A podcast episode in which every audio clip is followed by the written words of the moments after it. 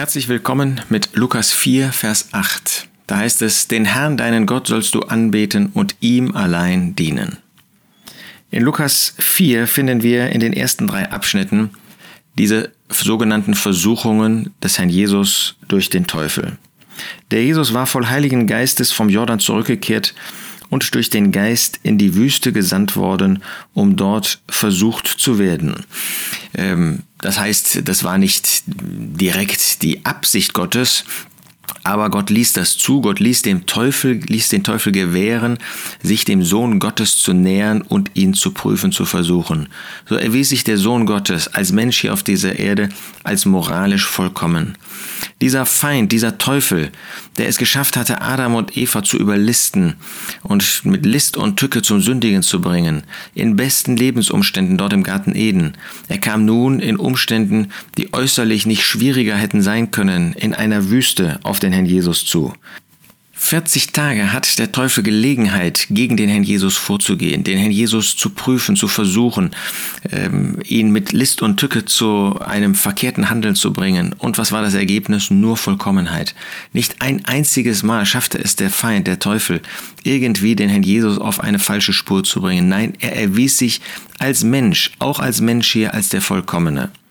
Und bei der zweiten Versuchung versuchte der Teufel, so wie ähm, Lukas das darstellt, wir wissen, dass die Reihenfolge äh, die ist, die Matthäus ähm, uns zeigt.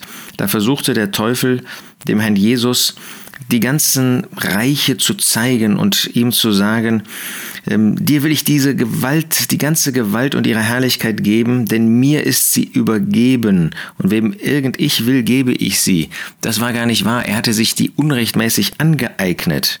Und dann sagt er, wenn du vor mir anbetest, soll sie ganz dein sein. Und da antwortete der Herr Jesus, es steht geschrieben, den Herrn, deinen Gott, sollst du anbeten und ihm allein dienen.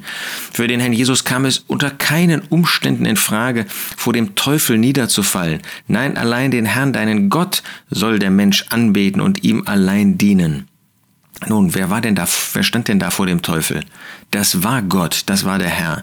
Nicht der Herr konnte vor dem Teufel niederfallen, der Teufel hätte vor dem Herrn Jesus niederfallen müssen. Er hat das damals nicht getan. Philippa 2 zeigt uns, dass er das einmal tun wird.